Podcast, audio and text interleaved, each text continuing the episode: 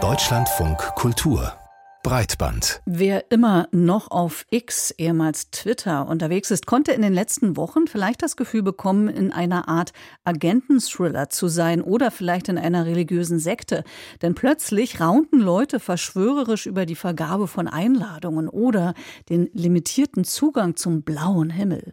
Es steckt allerdings nichts so mysteriös dahinter, sondern einfach eine neue Social-Media-Plattform, die es bereits seit Februar dieses Jahres gibt, Blue Sky. Eine Plattform, die ähnlich wie bereits Mastodon oder Threads vom Facebook-Konzern Meta eine Art neues Twitter werden soll oder will. Ja, aber sie ist nämlich noch nicht öffentlich zugänglich. Man braucht dazu einen Einladungscode und der wird limitiert äh, bereits NutzerInnen zur Verfügung gestellt. Die Nachfrage in letzter Zeit äh, war groß. Vielleicht hängt das mit den letzten Eskapaden von Twitter-Besitzer Elon Musk zusammen. Der hatte zum Beispiel scheinbar angekündigt, dass Twitter komplett kostenpflichtig wird oder er hat wiederholt Rechtspopulisten den Mund geredet. Vielleicht gab es ja deshalb in der letzten Zeit vor allem unter Medienschaffenden einen regel regelrechten Hype um Blue Sky. Viele wollten endlich rauf auf die Plattform und je mehr dabei waren, umso attraktiver wurde sie anscheinend mit diesen Einladungen. Unser Autor Dennis Kogel, der hat es reingeschafft und erzählt jetzt über die App und ihre Hintergründe. Ach komm, ich, ich folge jetzt erstmal ein paar Leuten. Ich folge mal ein paar Leuten. Dann sehe ich auch, wem du da alles so folgst. Huch. Jetzt habe ich also auch einen ein Blue Sky Account. Hm. Meine Freundin, die Musikerin Almut Schwacke, hilft mir, den neuen Account einzurichten. Schwupp, hast du ein Feed. Denn nur dank ihr bin ich überhaupt dabei. Wer rein will, braucht eine exklusive Einladung von jemandem, der Blue Sky schon länger nutzt. Genau, das heißt, die, die kriegt man irgendwie so random und dann kann man sie vergeben an irgendwelche Menschen. Auf die exklusive Club-Einladung folgt dann eine ziemlich bekannt aussehende Social-Media-Plattform. Auf Blue Sky kann ich Texte und Bilder posten, anderen Accounts folgen und deren Inhalte in einer Timeline lesen, liken und teilen. Zusätzlich gibt es noch thematische Feeds, in denen ich etwa besonders beliebte Inhalte oder Posts zu Themen wie Games, Wissenschaft oder Pilzen finde. Das alles erinnert schwer an Twitter. Ja, sieht sehr ähnlich aus, hat ein paar Funktionen nicht, die Twitter hat. Sogar eine ganze Menge. Keine privaten Direktnachrichten, keine bunten GIFs, keine Videos, keine Livestreams. Und trotzdem, hat Blue Sky etwas. Denn ich finde schnell Menschen, denen ich jahrelang auf Twitter gefolgt bin. Die Atmosphäre ist locker. Es gibt lebendige Gespräche. Blue Sky wirkt einladend. Und nicht nur auf mich. Laut Blue Sky wird die App schon jetzt von über einer Million Menschen genutzt. Ja, ist auf jeden Fall äh, ganz nice. Ist so ein bisschen äh, Wohnzimmermäßiger als äh, Twitter in letzter Zeit. Hinter dem neuen gemütlichen Internetwohnzimmer steckt aber ursprünglich ein großer Tech-Konzern. Twitter. Schon 2019 gründet der damalige Twitter-Chef Jack Dorsey Blue Sky als internes Forschungsteam für Zukunftstechnologien. Drei Jahre später wird aus Blue Sky eine eigenständige Firma, auch dank eines 13 Millionen Dollar schweren Investments von Twitter selbst. Das passiert gerade rechtzeitig. Ein halbes Jahr später übernimmt Elon Musk Twitter und beginnt die App stark umzubauen, zum Unmut vieler UserInnen. Die Technik, auf der nun Blue Sky beruht, heißt AT Protocol und ist genau für solche Szenarien gedacht. Sollte Elon Musk oder ein anderer Investor plötzlich ins gemütliche Blue Sky Wohnzimmer reinplatzen und das Netzwerk verändern, dann kann ich einfach auf eine andere Social Media Plattform umziehen. Mein Account, meine Follower und die Posts behalte ich dabei.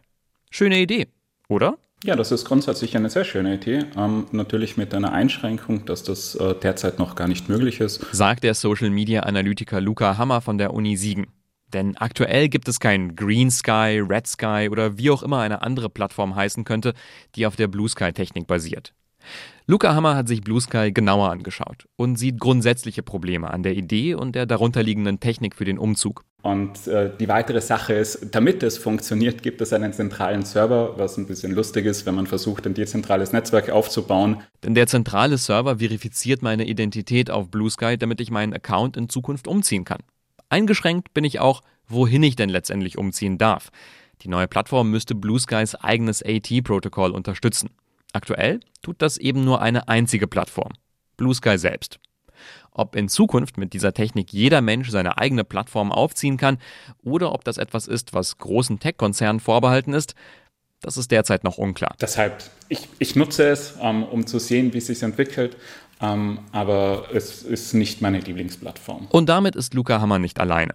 KritikerInnen haben viele Fragen an die neue Plattform. Wie will Blue Sky Trolle und Hassaccounts moderieren, wenn die einfach umziehen können, wie jeder andere?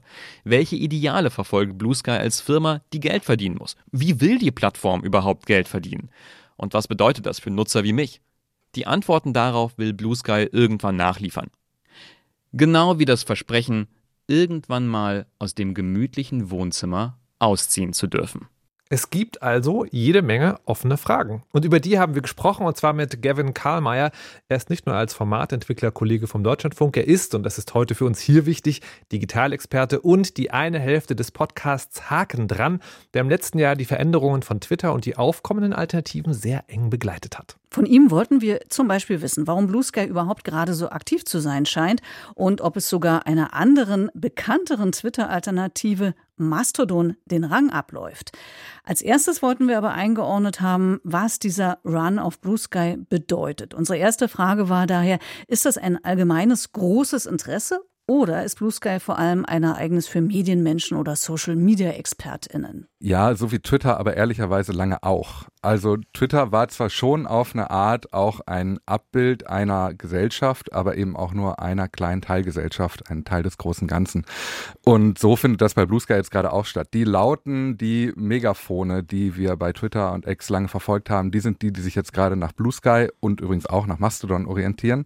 Ähm, die sind es, die uns jetzt gerade das Gefühl geben, es gäbe diesen Run. Aber in Zahlen sieht das eher so aus, als würden wir uns da im im höheren fünfstelligen Bereich bewegen. Das ist jetzt noch mit Netzwerken wie Instagram oder Facebook lange nicht zu vergleichen. Nochmal zurück zu dem Thema Ansturm. Eine These für diesen Hype ist ja so ein bisschen das Invite-System. Mhm. Ne? Also rein darf momentan nur, wer eine Einladung hat. Und diese Einladungen werden in begrenztem Umfang bereits aktiven NutzerInnen zur Verfügung gestellt. Und die These ist dann dahinter, ja, weil es begrenzt ist, ist es natürlich auch gleich viel interessanter. Aber Gegenbeweis, Pebble, auch ein Twitter-Klon, auch von Ex-Twitterati, also Ex-Twitter-MitarbeiterInnen gemacht, auch Einladungssystem. Da ist eigentlich sozusagen niemand. Ist quasi nicht existent in Deutschland, kann man sagen. Wenn es aber nicht das Invite-System ist, was ist es dann bei Blue Sky? Ich würde das nicht ausschließen, dass das Invite-System nicht auch ein, ein Effekt ist oder einen Effekt ausmacht. Ähm, wir kennen das von Clubhouse. Vor ungefähr zwei Jahren, mitten in der Pandemie, ist ein soziales Netzwerk gestartet, das nur auf Audiobasis funktionierte. Ich konnte dort mir anhören, wie Leute sich miteinander unterhalten haben, so ein bisschen so wie das, was wir hier machen, nur dass ich die Möglichkeit hatte, mich als Hörer oder Hörerin einzumischen. Und auch das hatte äh, zwei solche Eintrittsbarrieren, nämlich zum einen ein Invite-System und zum anderen, dass es eben nur für iPhones ähm, verfügbar war. Und ich glaube, das ist ein großer Faktor, wenn man weiß, dass viele Prominente oder viele MultiplikatorInnen auf diesem Netzwerk zu finden sind, ich dort aber nur hin kann, wenn ich eingeladen werde, dann wird es für mich super interessant, weil diese künstliche Verknappung am Ende zu einer FOMO, also der Fear of Missing Out führt. Ich habe das Gefühl, was zu verpassen und das möchte ich im Internet auf gar keinen Fall, vor allem nicht, wenn ich immer das Gefühl habe, dass sonst alles direkt vor meinen Füßen liegt. Ich muss aber doch zu mal drin kommen. Mhm. Selbst die bekannten Stimmen oder Köpfe, die mhm. da sind, die dann für diesen Zug sorgen, müssen ja auch diese Plattform irgendwie attraktiv gefunden haben. Warum? Da kommen, glaube ich, ganz viele Faktoren zusammen. Da kommt zusammen, dass das Design sehr sleek ist, also viel Spaß macht und stark auf die NutzerInnenführung ausgelegt ist. Da kommt zu, dass das ganze, ähm, der ganze Nutzungsumfang sehr Twitter-esque ist. Also es erinnert sehr an eine gute alte Zeit, die wir so im Internet nicht mehr kennen. Die ähm, Plattform ist im Onboarding nicht so komplex wie andere. Das heißt, ich muss mich gar nicht entscheiden für eine Instanz, wie es bei Mastodon der Fall ist, oder für irgendwelche Interessen, wie es bei Clubhouse übrigens später der Fall war, um nochmal Clubhouse zu nennen. Also ich glaube, dass ähm, bei Blue Sky viele Faktoren zusammenkommen. Es ist sehr einfach zu bedienen, es hat ein sehr spaßmachendes Umfeld und es ist aber auch nicht so einfach mitzumachen, als dass ich mich eben darum bemühen muss, irgendwie an mhm. so einen Invite-Code zu kommen. Mhm. Man kann nun äh, bei Blue Sky aber kritisch argumentieren, dass es in manchen Grundpfeilen wie Twitter ist im äh, kritikwürdigen Sinne. Es ist momentan noch ein zentralisierter Service, der von einer Firma betrieben wird, die Geld verdienen muss. Jack Dorsey, ein Mann, der maßgeblich mit dafür verantwortlich gemacht werden kann, dass Elon Musk Twitter gekauft hat, spielt im Hintergrund eine große Rolle bei Blue Sky. Die versprochenen Features, die Schutz vor einer feindlichen Übernahme durch einen reichen Investor wie im Fall von Twitter bieten sollen, sind vorerst graue Theorie. Eine Realisierung ist nicht in Sicht. Aber gerade Menschen und Aktivistinnen, die das alles wissen, äh, die auch die Gefahren sozusagen kennen, sind auch dort. Wie erklärst du dir diese Diskrepanz? Also ich sehe die Kritik äh, komplett auch. Ähm, das Problem ist, dass all diese Menschen, die du erwähnst, dass die auch bis zum Schluss noch bei X unterwegs waren. Also die haben in meinen Augen auch eigentlich viel zu spät sich entschieden, X den Rücken zuzukehren, sei es aus der Tatsache, dass man damit eben noch viele Menschen erreicht. Ich glaube, das war ein wichtiger Faktor. Auch einem gewissen eigenen Stolz. Ich habe mir hier ein Publikum aufgebaut, das habe ich woanders nicht. Und diese Faktoren haben offenbar überwogen gegenüber einer ideologischen Überzeugtheit zu sagen, ich gehe jetzt hier weg. Dementsprechend würde ich behaupten, dass auch bei Blue Sky jetzt gerade diese Faktoren eher hinten anstellen, wenn die Usability eben gegeben ist. Also Mastodon, um es nochmal als Beispiel zu nennen, oder das gesamte Fediverse, ist ja in seinen Grundpfeilern ideologisch aufgebaut. Alles, was dem zugrunde liegt, sind Dinge, die aus Überzeugung so sind, wie sie sind. Es ist ein komplett dezentrales Netzwerk. Es gibt kein Unternehmen, das dem zugrunde liegt. Und alle diese Faktoren haben trotzdem nicht dazu geführt, dieses große Momentum, das Mastodon hier in Deutschland eigentlich seit dem Jahreswechsel 22 auf 23 erlebt hat, zu der großen Twitter-Alternative zu machen. Jetzt gibt es natürlich Leute aus der Community, die sagen, wir wollen gar nicht die Twitter-Alternative sein. Aber der Vergleich liegt natürlich trotzdem nahe und diese Plattform hat es eben nicht geschafft, eben so einen Hype auszulösen, wie das, was wir gerade bei Blue Sky erleben. So eine richtig gute Antwort auf deine Frage habe ich also nicht. ich würde dann äh, sagen, auf Mastodon, wenn wir gerade dabei sind, noch mal ein bisschen genauer eingehen wollen, weil was Mastodon ja so vorgeworfen wird in so einem öffentlichen Diskurs, ist ja einerseits eben diese die Schwierigkeit der technischen Zugänglichkeit, so der Bedienung, dass die das Entscheidende ein bisschen zu kompliziert ist und das andere, dass da so eine Art Nerd-Besserwisserei betrieben wird, die, also ob das jetzt so ist oder nicht, weiß man nicht, aber als Klischee gibt es das Narrativ. Aber was auch auffällig ist, Mastodon hat keine algorithmisch sortierte Timeline, mhm. sondern da läuft alles so, wie es zeitlich ist. Ist es vielleicht auch ein Kriterium, was dazu geführt hat, dass es nicht verfolgbar ist, äh, nicht erfolgreich ist oder umgedreht gefragt, muss ein soziales Medium heutzutage eine algorithmische, eine algorithmische Timeline mitbringen, um Erfolg haben zu können?